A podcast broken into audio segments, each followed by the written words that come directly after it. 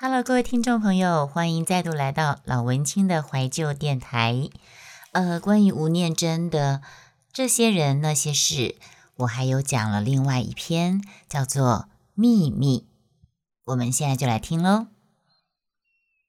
呃，这本书是这些人那些事，吴念真写他过去的那些人那些事。其实我觉得。我看到这本书的每一篇的时候，都会想到我自己的部落格的一些小故事。我写的何尝不就是那些人那些事呢？对吧？好，还有一篇我觉得蛮想要讲给你们听的，这篇叫做《秘密》。其实每个人的心里面都会有一些秘密。你们台里面的大家，谁没有秘密？你举手给我看。从小学四年级开始，帮普遍不识字的邻居写信、读信，已经是我日常的任务。这个我是吴念真啊，吴念真他写的。一般的信呢，邻居们通常是拿着信纸、信封直接到我家，交代内容由我代笔。如果是涉隐私，比如说对儿子带回来的女朋友有意见，不希望他们继续交往。或者是跟在外工作的儿子抱怨在家的媳妇不孝、不检点等等，就会把我叫到他们家，或是没有人看到、听到的地方写信。以前那个年代，有些人还不认不认识字，就会有这种找人家帮忙写信的故事。这都是发生在勾扎喜尊那个时候的事情。好，那阿英。阿英这个女生，这个女阿英从来没有跟我讲过话，更不用说写信了。所以有一天，所以有一天，阿英这个女人她叫住我，跟我说：“阿青，阿青好像是吴念真的本名吧，钦佩的钦叫阿青。”她说：“阿青，拜托帮我写一封信好吗？”的时候呢，我突然有点尴尬，甚至不知所措。为什么尴尬呢？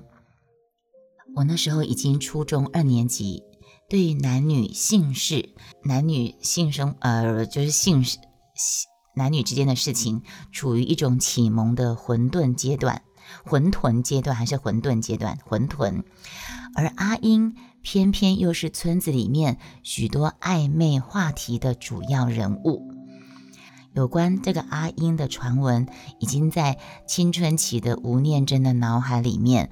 画面化了，所以被叫住的那一刹那，呃，虽然四四顾无人，可是我不仅听见自己心脏激烈跳动的声音，呃，耳边甚至还响起村子里面所有半大不小的孩子们那种可以想象的诡异的嘲笑的声音。那阿英从嫁到村子以来，就很少跟人家有交往。原因不知道是因为他的出身、婚姻，还是因为某些独特的行为或打扮？为什么呢？阿英她曾经是一个爹爹妈杂宝，爹爹妈杂宝在以前那个年代应该就是风尘女子吧，对不对？好，不知道为什么却让村子里面公认最憨厚老实的阿酱阿酱给迷上了。最后呢，这个阿囧呢，阿蒋最后甚至不顾家里的人，所有人反对，把这个爹爹妈杂布阿英给娶回家来，外带两个父不祥的孩子。记得我在我的 podcast 未曾驻留的阳光，那是我手写的小说，里面也是有一个妈妈，她也是有很多孩子，都跟不同的男人生的嘛，对。好，所以呢，这个阿英就是一个爹爹妈杂包嫁给阿青，外带两个富不详的孩子。那村子里的女人呢，都嫉妒阿英。为什么嫉妒阿英？因为阿蒋舍不得让阿英出去工作，所以除了带小孩之外呢，天天打钢龙请碎碎点耳机，嗯，听垃圾油，然后转到大大声的唱唱歌日过日子这样子。然后阿蒋他为了养太太，养太太那两个父不祥的孩子，只好天天加班，作死做到回家。不知道村里的人是舍不得阿蒋，还是觉得阿蒋活该，都说他日拖夜磨，一年老十岁。那所以很多人都羡慕那个阿英，传闻就此开始了。传闻什么呢？传闻说阿蒋天天变捞。拼老命帮他赚钱养他跟两个富不祥的孩子，可是阿英呢，却背着阿蒋跟许多卖菜的啦、卖肉的啦、卖杂戏的人不清不楚、勾勾搭搭的。在一年多前，阿蒋就是这个阿英的老公，突然大量吐血过世了。虽然医院说死因是因为多年的胃溃疡所导致的急性胃出血。可是许多人还是宁愿相信阿蒋是为了阿英跟孩子而累死的，甚至还有流言蜚语说阿英每天在饭菜里面放老鼠药毒死她老公的。有人就说了，那嗯唔相信哈，大概看麦啦。哎，阿蒋哈没有过百日，阿英就会跟 K 呀绕跑了。这就是那种乡间的。七嘴八舌的三姑六婆的一些耳语啊，好，没想到阿英不但没有跑，甚至还开始出门做工养家，而且也许是不想面对村子里无所不在的异样的眼光吧。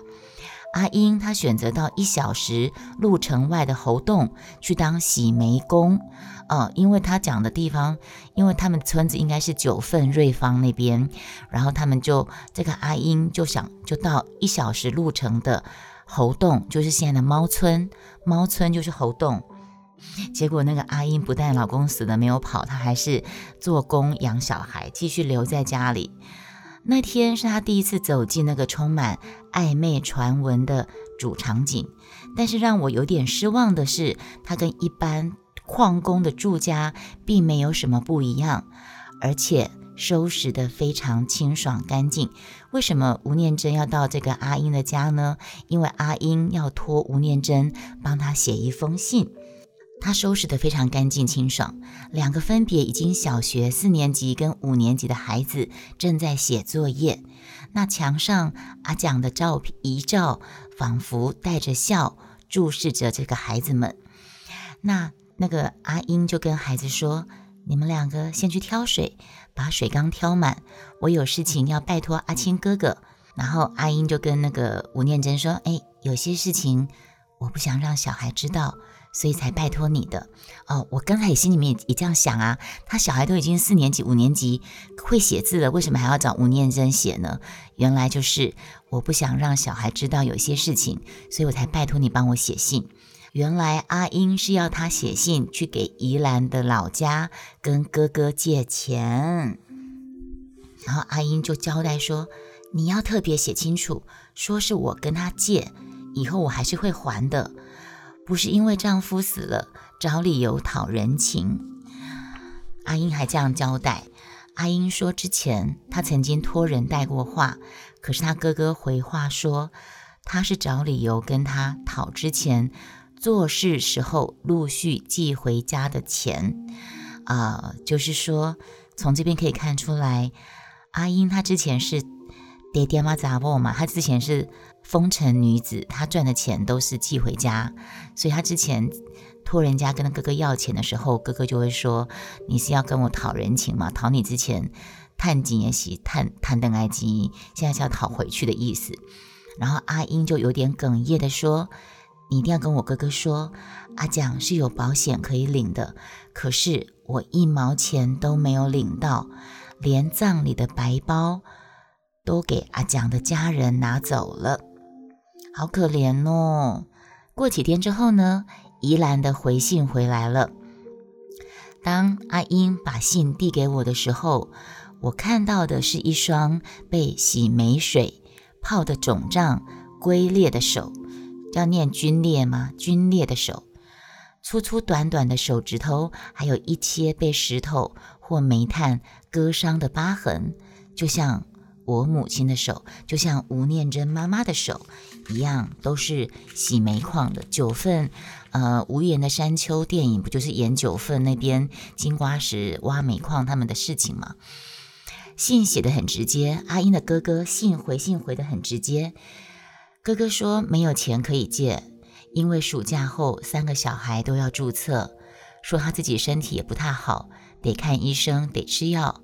说他只靠一一块寿田养一家，而阿英在矿山赚钱的机会比他多。我看到阿英的脸慢慢垮下来。当我念完之后呢，他突然闷着声音说：“他的小孩要念书，我两个小孩就不用念书了吗？矿山的钱好赚，他是要我再去给人家。他写的很白，我念不出来。他是要我再去给人家睡吗？是这个意思啊？嗯，他是要我再去给人家睡嘛？哈，这样，我愣在那里，不知道所措，不知道该说什么话才好。”也不知道该离开还是继续坐在那里，尴尬了好一会儿，阿英才拉起袖子擦了一下眼泪，抬起头笑笑对我说：“拍谁哈？这种更小代志，好你怎样？阿弟唔通个把人讲哦，好这样子，你不要跟别人讲这种丢脸的事情，不要告诉别人哦。好，那年的中元节之前来了一个很大的台风。”村子里三分之一以上的房子不是全倒就是半倒。这场灾难对于矿脉已经衰败的家乡来说，不啻是一个致命的打击。很多受灾的人干脆就死心的离开那个曾经繁华一时的地方。于是台风过后不久，整个村子的就让人感觉像在一夜之间萧条衰败了下来。无言的山丘啊，矿坑没有矿可挖了，衰败了。就在九份还没有观光业起来之前，有一段很沉寂的萧条的岁月。对，OK，故事这个秘密这个故事也进行到了中间尾声了哦。阿英的房子也垮了，村子里的男人一起去帮他修。漂流着，欢迎加入直播间。父亲回来之后，我听见他跟妈妈说：“阿英很不会打算，说他大概是把阿蒋的保险全都花光了，说修房子的材料都没有买够，大家忙了一天，他也只买了一打汽水，连煮个点心什么请大家吃都没有。”我信守对阿英的承诺，这个我就是吴念真。我信守着对阿英的承诺，没有跟父亲说，其实阿蒋的保险金、白包什么的，根本就没有阿英的份，都给公呃婆家的人给拿走了。我没有说，我信守承诺。那年暑假辅导课的最后一天，刚好是中元节前夕，重点要来喽，也不是重点来了。由于只有一节课的考试，所以我比平常，我是怕你们错过精彩的片段。我比平常早了一班火车回家。正中午的烈阳下，整条山路没有半个人影。